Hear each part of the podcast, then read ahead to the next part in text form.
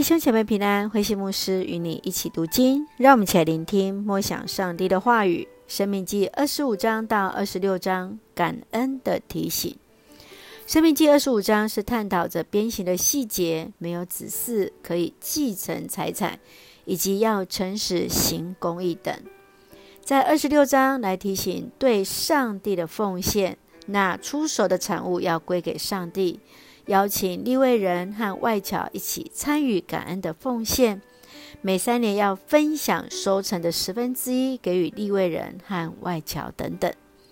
让我们一起来看这段经文与默想，请我们一起来看二十五章第四节：牛在踹谷的时候不可拢住它的嘴；牛在工作的时候不可拢住它的嘴，因为它必须要得着食物，才有足够的体力为人们工作。保罗就曾引用这段经文，在哥林多前书第九章第九节这样说明：那做工的人得工价，在教会服侍的工人与传福音的传道人，理当得到教会的供给。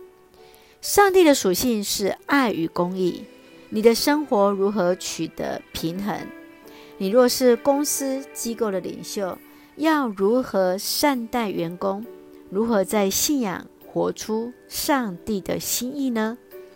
接续，让我们一起来看第二十六章第十八节。今天上主也照着他的应许，承认你们做他自己的子民，命令你们遵行他的一切诫命。以色列人每三年十分之一的捐献，要来照顾他们当中的利未人、外侨、孤儿和寡妇。这是出于上帝爱的诫命。从生命记十二章到第二十六章，上帝为他的子民所设计的诫命的当中，百姓唯有确实遵行，才能承受上帝的应许，成为他圣洁的子民。恭敬又从命，就是领受上帝应许的方式，是上帝给予永远生命之约。你对生命记当中的诫命的要求的想法是如何？今天这些爱的诫命是否也适用在我们当中呢？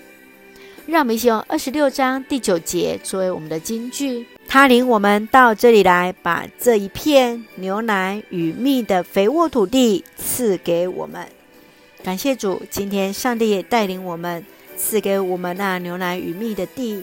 愿主来帮助，让我们一起遵行他的话。领受他的应许，请我们一起用这段经文来作为我们的祷告。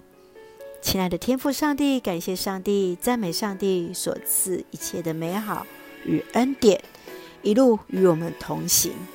感谢上帝看过我们每天的生活，愿在我们的生命中散发出基督馨香之气来荣耀你。你是昔在、今在、永在的上帝。感谢主的拣选，使我们成为你的选民。尊重你的诫命，尽心尽意尽性来爱你，又能够爱邻舍如同自己。平安喜乐充满在我们所爱的教会与每位弟兄姐妹，身体健壮，灵魂兴盛，恩待保守我们所爱的国家台湾，成为上帝你恩典的出口。感谢祷告是奉靠主耶稣圣名求，阿门。